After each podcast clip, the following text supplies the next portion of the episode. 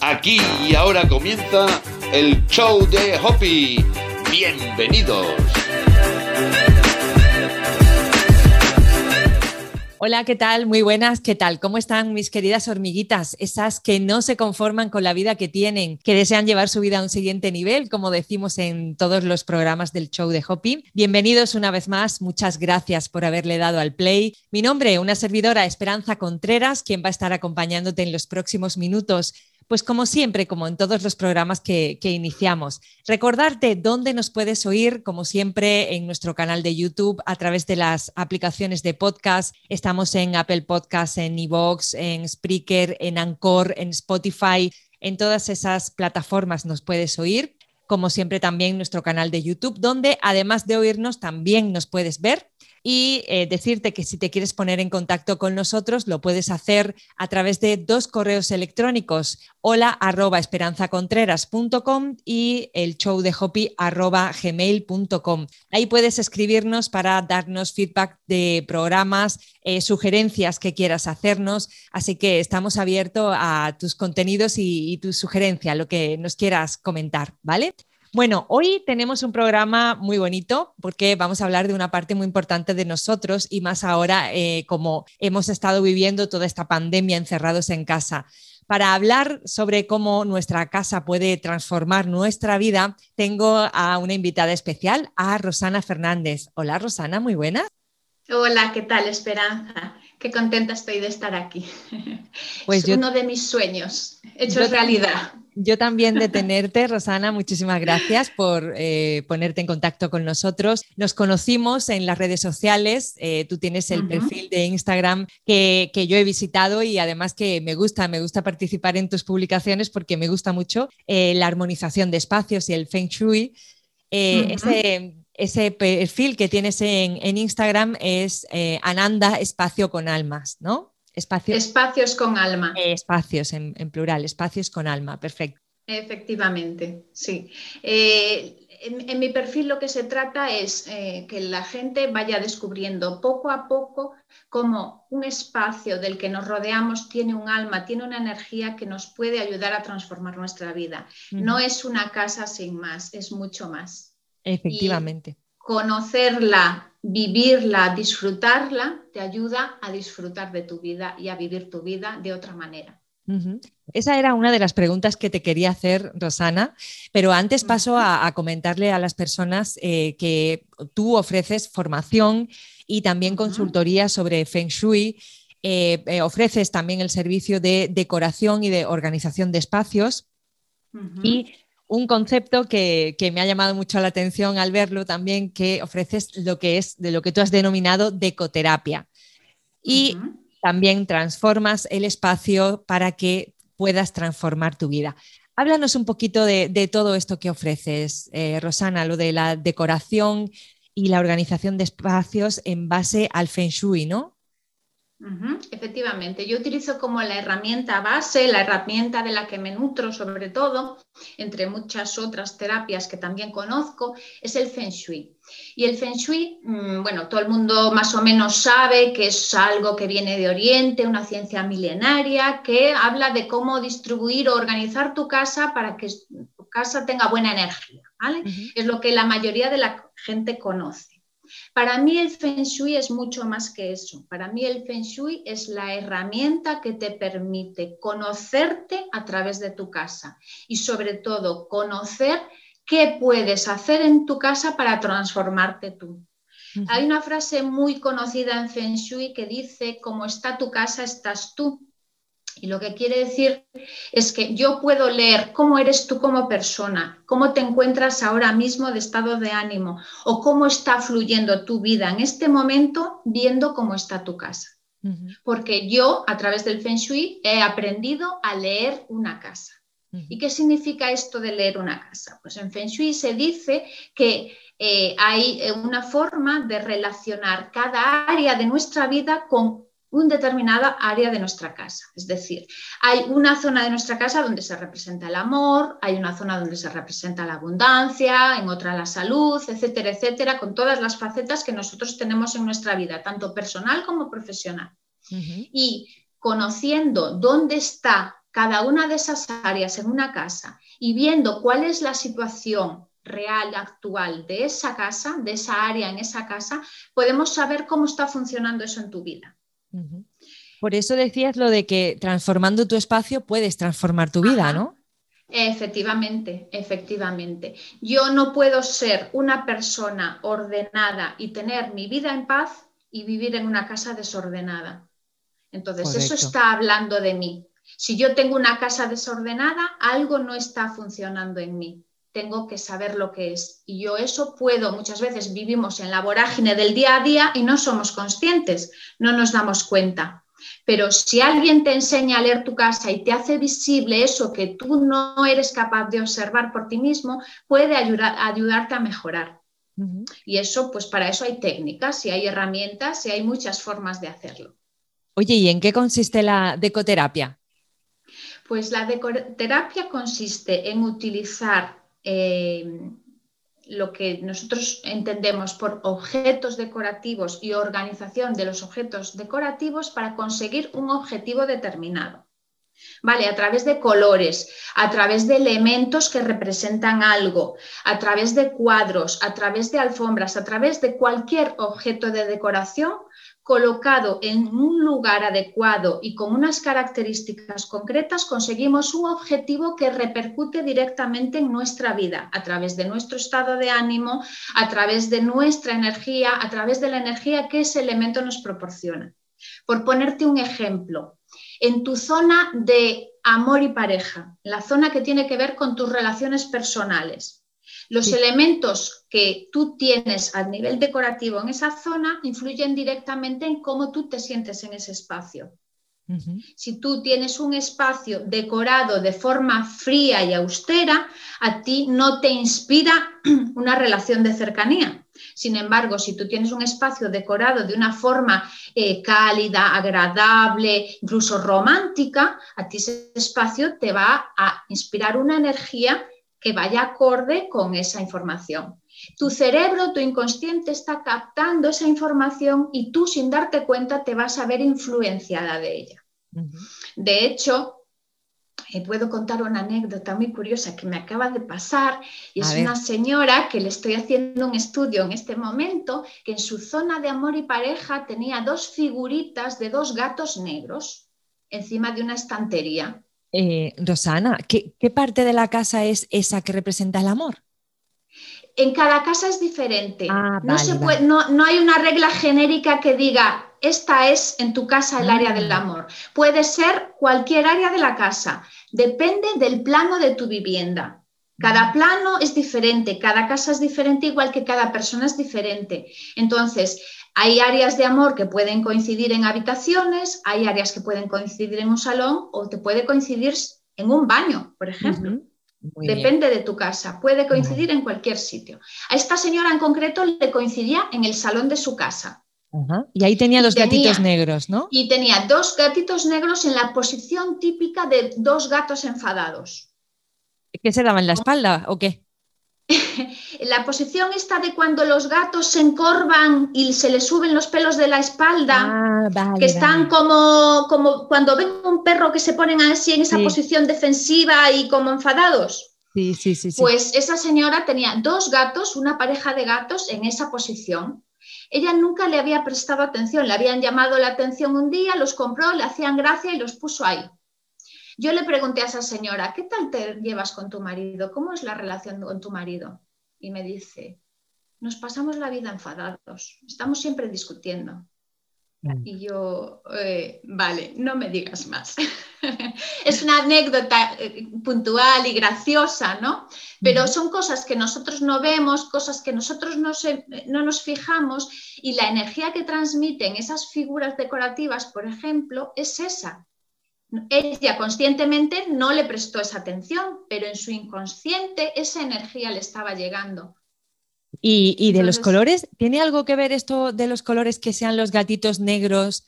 Como que la cosa está muy oscura en esa relación o no? pues también tiene que ver, porque el negro es un color de baja energía. Es un color, eh, bueno, que se representa, representa eh, todos los, ningún color es bueno o malo, ¿vale? Cada color tiene su función, pero hay colores que son más energéticos, más vibrantes por la estructura molecular del color y hay colores que tienen una energía más bajita. Entonces, cada color no es bueno ni malo, sino para el objetivo que pretendas conseguir. Si tú quieres tener una buena energía en un área determinada, tienes que utilizar un color que tenga energía alta. Pero si tú lo que quieres es un espacio relajante y que te baje la energía para descansar, para favorecer pues, la concentración, por ejemplo, son otros colores diferentes. Entonces, la armonía que exista entre esos colores es lo que a ti te va a propiciar conseguir el objetivo que quieras. No es lo mismo que pretendamos en un espacio conseguir relajación y descanso, que pretendamos conseguir concentración para trabajar, que pretendamos pues tener un momento de tranquilidad con nuestra pareja. Cada espacio y cada color nos va a aportar una energía que nos favorece en función del digamos, eh, el uso que le estemos dando a ese espacio. Qué interesante. Esto es un mundo, ¿eh? Qué barbaridad. Sí, es un mundo increíble. Muy bien. Oye, ¿qué te parece, Rosana, si vamos haciendo un tour virtual por nuestras casas para que nuestros oyentes también eh, se pongan en situación y, vamos andando por cada una de las habitaciones, de los espacios que nos podemos encontrar en una casa, como por ejemplo podemos hablar del recibidor y que nos des algunas recomendaciones sobre cada uno de estos espacios. Recibidor, los pasillos, el salón, los baños. ¿Te parece que hagamos esa visita? Perfecto.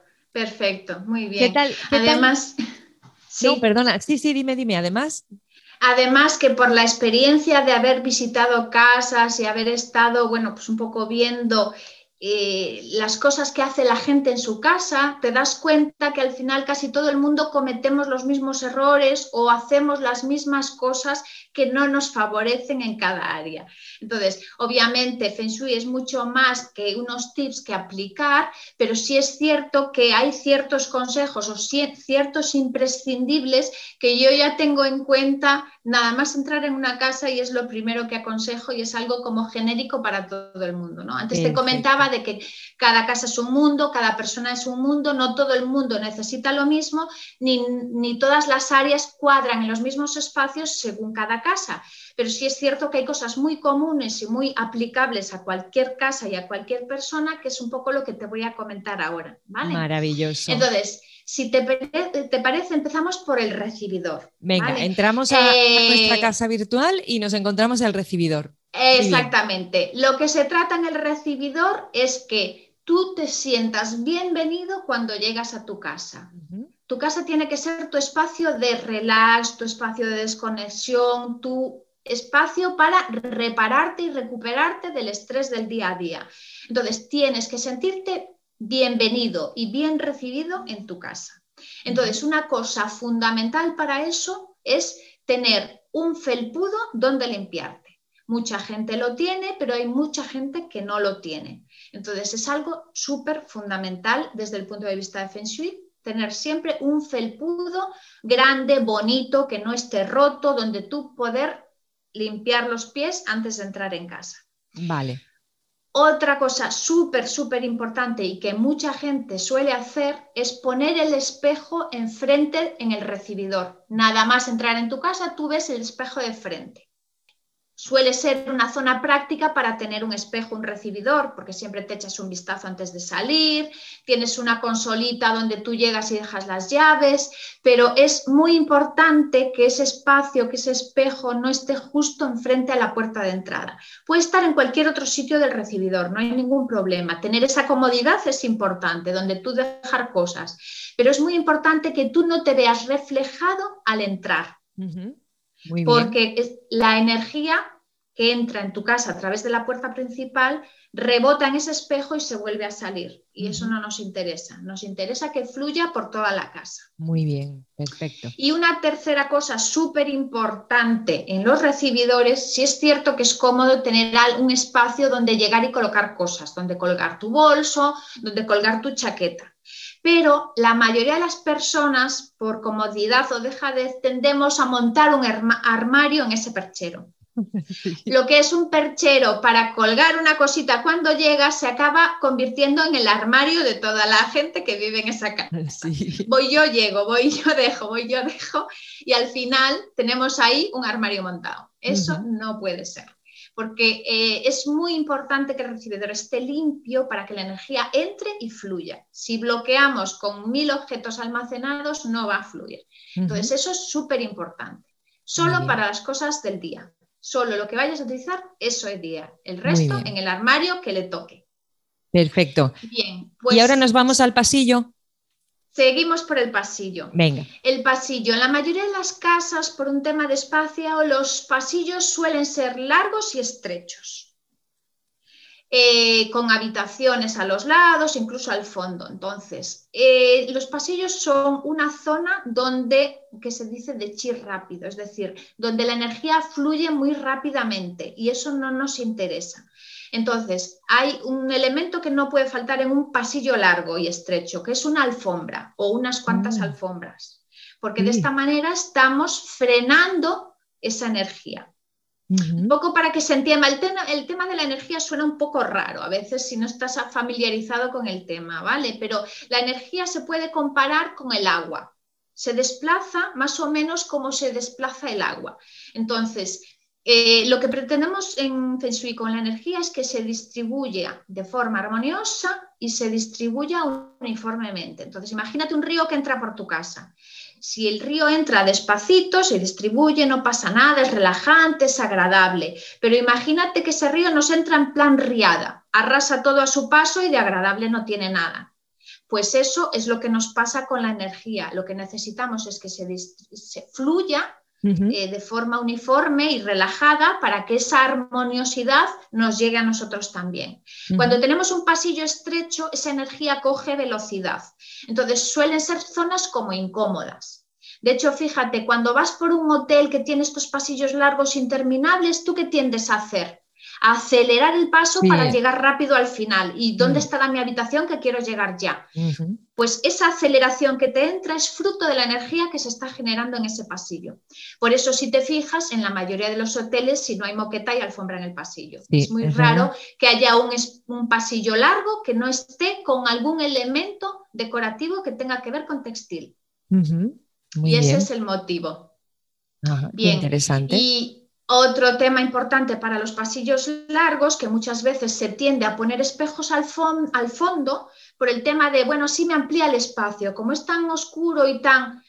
Puedes utilizar el recurso del espejo para ampliar el espacio, para dar luz, pero nunca al fondo del pasillo, porque estás aumentando ese ejercicio de aceleración de energía. Estás haciendo un efecto contrario a lo que realmente pretendes. ¿Y qué ponemos? A los laterales. Ah, y ponemos un, al lateral. Sí. Un cuadrito. Por ejemplo, un cuadro o cualquier otro elemento decorativo, pero. un, zapatero. Exacto. Cualquier elemento decorativo que nos acerque esa pared frontal, pero nunca que nos la aleje. Muy bien.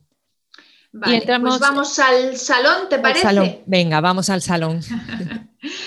Bien, el salón suele ser un espacio donde la mayoría de la gente lo utilizamos pues, para relajarnos, para descansar. Entonces, fundamental que en ese espacio haya colores relajantes. Pues, ¿cuáles son los colores más relajantes? Los colores de la gama tierra. Tierra, que es los colores que nosotros vemos en la tierra. Los colores que vemos en un desierto, por ejemplo, que es la extensión que nos viene a la cabeza de tierra más amplia que nos podemos imaginar. ¿no? Los colores arenas, los colores tostados claritos, incluso amarillos claritos, los colores beige, cualquier gama de arena, tostado, ocre, clarito, esas gamas tierra son los colores perfectos para un salón, porque son los colores que nos transmiten más relajación. Mm, eh, esto es una norma general. Obviamente ya habría que estudiar cada caso concreto si, pues, por ejemplo, tiene una carencia energética ese espacio, a lo mejor alguna pared habría que trabajarla de otra manera. Pero eso ya es un estudio específico que se hace para cada caso. Como norma general, un color neutro y un color cálido y relajante. Y esos son los colores tierra.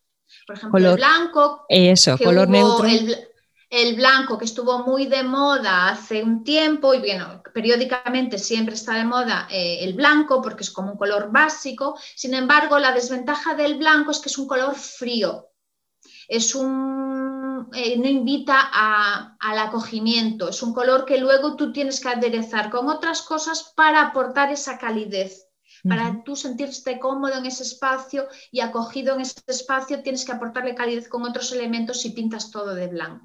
Por eso es muy fácil en la arena, porque ya de por sí estás creando un espacio acogedor y cálido sin complicarte con el resto de elementos decorativos. Muy bien, muy bien. Otro tema eh, fundamental en los salones es que suele ser el espacio de la casa donde tenemos ventanas más grandes. Sí, es verdad. Y donde y donde, bueno, pues suele haber más luz. Es el espacio donde, aunque sea el piso pequeño, el salón siempre suele ser un salón luminoso o por lo menos tener las ventanas más grandes dentro de lo que es la casa. Entonces, un elemento muy importante es las cortinas, estores o cualquier elemento que permita tapar ese cristal en un momento dado. No quiere decir que tú tengas que estar siempre con las cortinas echadas, pero que sí tengas esa posibilidad. ¿Por qué? Porque la energía se escapa por las ventanas, entra por las puertas y sale por las ventanas, fluye siempre en esa dirección. Entonces, si nosotros no tenemos nada que impida el paso cuando tenemos sobre todo ventanales grandes, esa energía se nos escapa, se nos va. Entonces, no, no permanece en la estancia el tiempo necesario para que nosotros podamos alimentarnos de ella. Entonces, es muy importante eso hay personas que me dicen, ay, es que yo al otro lado del salón tengo un jardín precioso y lo quiero ver. Perfecto, si tú estás en el salón y quieres ver el jardín, tienes las ventanas abiertas, no hay ningún problema, pero a lo mejor te pasas ocho horas fuera de casa trabajando. Ese tiempo que tú no estás en casa, ten las cortinas bajadas y retén la energía en ese tiempo.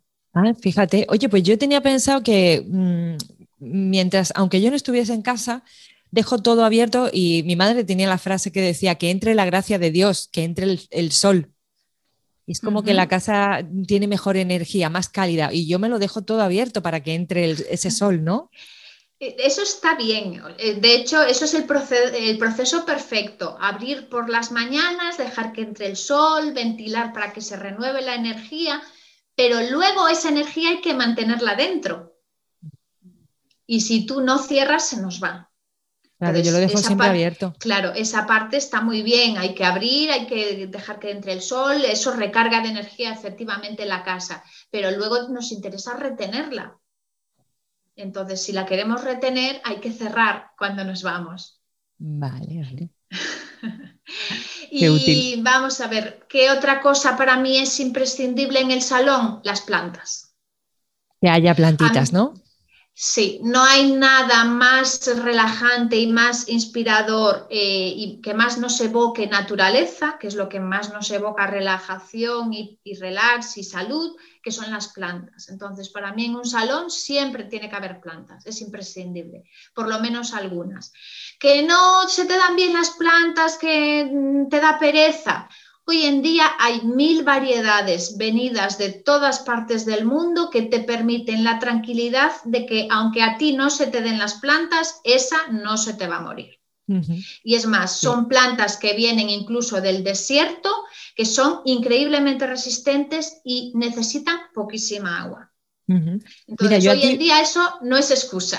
Claro, y además a mí me pasa eso, ¿eh? Yo soy muy experta en cargarme las plantas y sin embargo tengo potos y son mm, súper duraderos y llevo con ellos un montón de tiempo y tampoco requieren unos cuidados. Así que yo en este, en este con, respecto a las plantas, recomiendo el, el potos. Esa es mi experiencia. Yo, bueno, yo podría recomendar un montón porque yo soy súper fan, a mí me encantan las plantas, yo tengo un montón. También he pasado por mi propio proceso de aprendizaje de matar unas cuantas, pero poco a poco las vas conociendo y vas entendiendo cómo es el mecanismo de supervivencia de cada una. Y, y, al final pues decides, bueno, pues mis necesidades de mantenimiento son esas, me adapto a eso y vas aprendiendo también cómo, cómo, cuidarlas o incluso las que no necesitan ningún tipo de cuidados y son recomendables para todos los públicos, digamos. Solo hay que conocerlas, pero hay opciones, siempre hay opciones. Muy bien, Rosana. ¿Qué te parece si, si pasamos a la cocina? Vamos a la cocina. En la cocina, un tema importantísimo es no tener cosas rotas. Todos tenemos la típica mm, taza que se nos estropeó el esmalte, el típico plato que nos da pereza tirar o que nunca lo tiramos y lo tenemos ahí agrietado. Esas cosas es fundamental que estén fuera de nuestra cocina. No, tenemos, no podemos tener mm, cosas rotas. Una ya por seguridad y otra porque eso nos bloquea muchísimo la energía. Las cosas rotas bloquean la energía y además esa, digamos, sensación de dejadez, de no deshacerte de aquello que ya no te sirve o aquello que está estropeado, es un poco lo, que tú tienes dentro, ¿no? También la dejadez hacia ti mismo muchas veces se refleja en eso. Entonces, yo ahí recomiendo sobre todo limpieza y limpieza en el sentido de deshazte de lo que ya no necesitas y deshazte de lo que está roto. Eso es otra cosa también muy típica de las cocinas que compramos mil cacharros de, para pelar, para picar, para no sé qué, para no sé cuánto, y al final no utilizamos la mitad. Lo tenemos ahí en un cajón y al final nunca hicimos las patatas fritas con la forma esa rara del pelador que te compraste una vez o del picador que te compraste una vez. Entonces, mi recomendación fundamental para la cocina es deshacerte de cosas que no utilizas y tirar cosas rotas porque mm, siempre en una cocina siempre hace, espacio, hace falta espacio y la acumulación nunca es buena en ninguna parte de la casa. Muy bien, perfecto. ¿Algo más de, la cocina o pasamos a alguna habitación? La cocina, eso, fundamentalmente orden. Muy bien. La cocina, ya por naturaleza, la cocina suele ser una zona de energía alta porque tenemos la, cocina en sí ya es una fuente de energía fuego, el horno, el microondas, tenemos muchos aparatos eléctricos. Entonces ya por naturaleza la cocina suele ser una zona de la casa que es fácil tenerla bien o tenerla con energía alta. Luego habría que ver si está equilibrada con otros temas, pero bueno, es una, en ese sentido es la zona más fácil. Si quieres, pasamos al baño, que suele ser la zona más difícil en contra de la cocina. Vamos. Pasamos de, la más fácil a, la más difícil, que es los baños. Los baños, por naturaleza, son la zona de la casa con más baja energía. ¿Por qué? Porque es una zona de agua es una zona donde hay mucho elemento agua. Tenemos el lavamanos, tenemos el VC, tenemos la ducha, todo ese elemento agua ya por naturaleza. Y el agua es una cosa que fluye pero arrastra. Entonces, se lleva la energía con facilidad. Entonces, un tema mítico de los baños es mantener siempre la tapa cerrada del VC, del inodoro, y siempre mantener la puerta cerrada. No es solo un tema de higiene, un tema estético, sino también es un tema energético. Por ahí se nos escapa la energía de la casa. Si tú tienes, por ejemplo, si imagínate, hay mucha gente que le coincide el baño en zona de abundancia. Normalmente las personas que tienen el baño en zona de abundancia y no prestan atención a ese tipo de detalles son las típicas personas que dicen, es que el dinero entra y se me va. No sé qué pasa, pero me desaparece el dinero, se me escapa, se me esfuma, se, evapora. Pues son este tipo de personas que tienen eso en su casa. Y con lo de la zona de abundancia pasa lo mismo que lo que decías con la zona del amor. Dependiendo de la casa estará en un punto o en otro, ¿verdad? Efectivamente, eso hay que hacer un plano, un estudio de cada casa concreta, del plano concreto de esa casa para identificar dónde está cada zona. Muy bien. Cada uno tenemos nuestras zonas. Por ejemplo, mi zona de amor es en el baño. Mm. Y hay otras personas que tienen eh, la zona de abundancia en el baño. Y hay otras personas que tienen la zona de, baño en el centro de su casa, que también es un punto muy crítico cuando tú tienes el, centro, el baño en el centro, porque el centro es como el corazón de la casa. Igual que el corazón distribuye la sangre para todo el cuerpo, la zona centro de tu casa distribuye la energía para toda la casa. Si tú tienes el baño en el centro, la energía se está escapando por ahí si no lo tienes bien armonizado y por lo tanto la energía no puede llegar al pie ni al cerebro. Entonces es muy difícil que todas las áreas de tu vida fluyan correctamente por esta razón. Entonces, es, un montón de información, es un montón de información para asimilar. Por eso hacemos los estudios, ¿no? Porque en el estudio yo te cuento para tu casa, para ti, tu vida, para tu situación particular, qué tienes que hacer y dónde tienes que hacerlo para solucionar todas estas cosas, ¿vale? Porque es mucha información. Muy bien. Entonces, Siempre los baños importantes, esos tips de mantener cerrado. Y una cosa súper importante es los baños no pongas color azul. No. Agua marina, ¿vale? El mío es agua marina.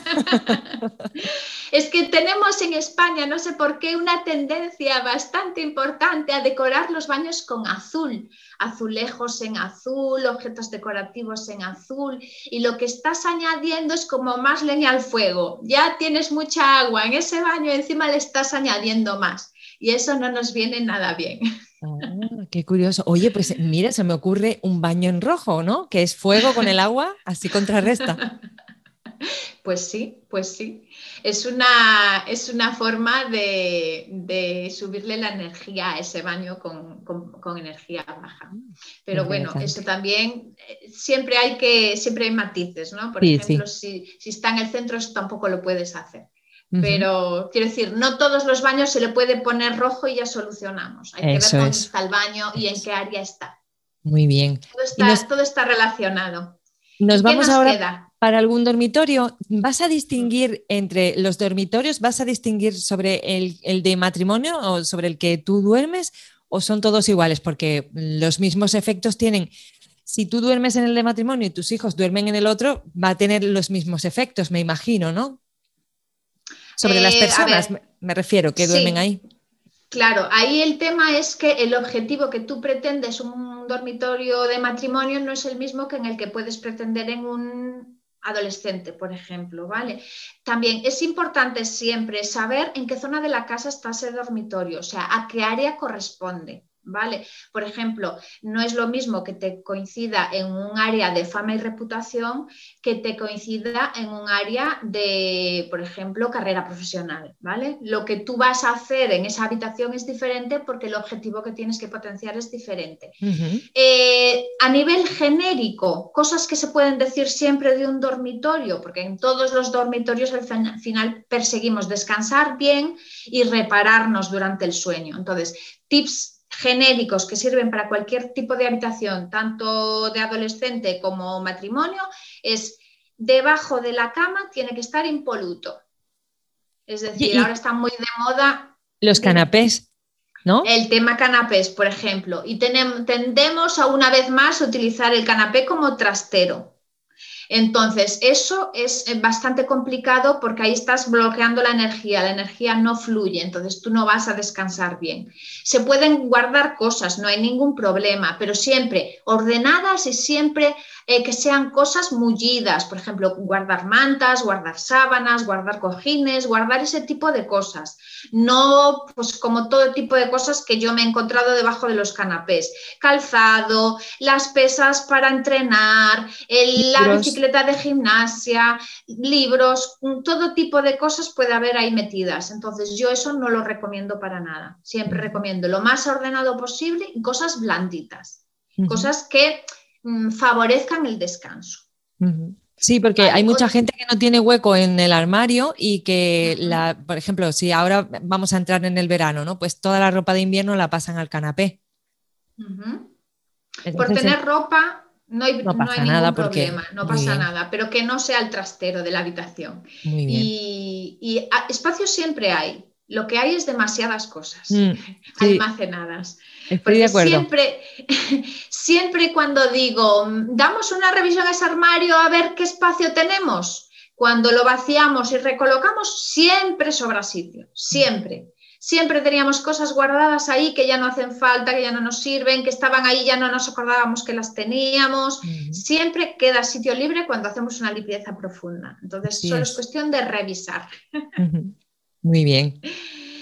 Y otro tip súper importante en una habitación es que siempre haya un cabecero.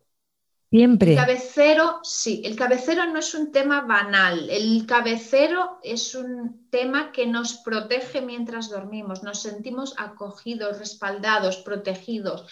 Entonces, es importante que siempre haya un cabecero y, a, ser posible, un cabecero cómodo. Un cabecero blandito, si es posible, o incluso de madera. Los cabeceros de madera son perfectos. Algo estable, sólido y que nos dé como apoyo y sobre todo que no haya colgada en esa pared cosas mm, que nos den inestabilidad. Es decir, las típicas estanterías con mil cosas que a veces ponemos encima de la cabeza, eso no es nada recomendable para el descanso. Muy bien. O sea que el cabecero, un cabecero sólido y por encima, pues podemos tener algún objeto decorativo, no hay ningún problema, algún cuadro, alguna cosa, pero siempre intentar no almacenar en plan estanterías, cosas pesadas, cosas que no quiere decir que se nos vayan a caer encima, pero esa energía o esa sensación sí que puede dar cuando dormimos. Sobre todo en las típicas eh, habitaciones de adolescentes que hay mil estanterías por todos lados, con libros, con mil cosas, y que suelen dormir debajo muchas veces. Sí, en plan nido, ¿no? Hay eh, dormitorios. efectivamente, efectivamente. Desde el punto de vista Feng Shui no es nada recomendable dormir con cosas encima de la cabeza, porque es como que como no, te permite acabar de relajarte de todo y descansar bien. ¿Nos vamos para la terraza o el patio? Sí, nos vamos a la terraza. A ver, la terraza siempre es espacio libre, ¿vale? Entonces, Mm, terraza, balcón, lo que sea, por muy grande o pequeño que sea, siempre podemos hacer cosas, siempre. Entonces, además coincide con que las, sobre todo los balcones suelen ser lo que denominamos zonas de ausencia.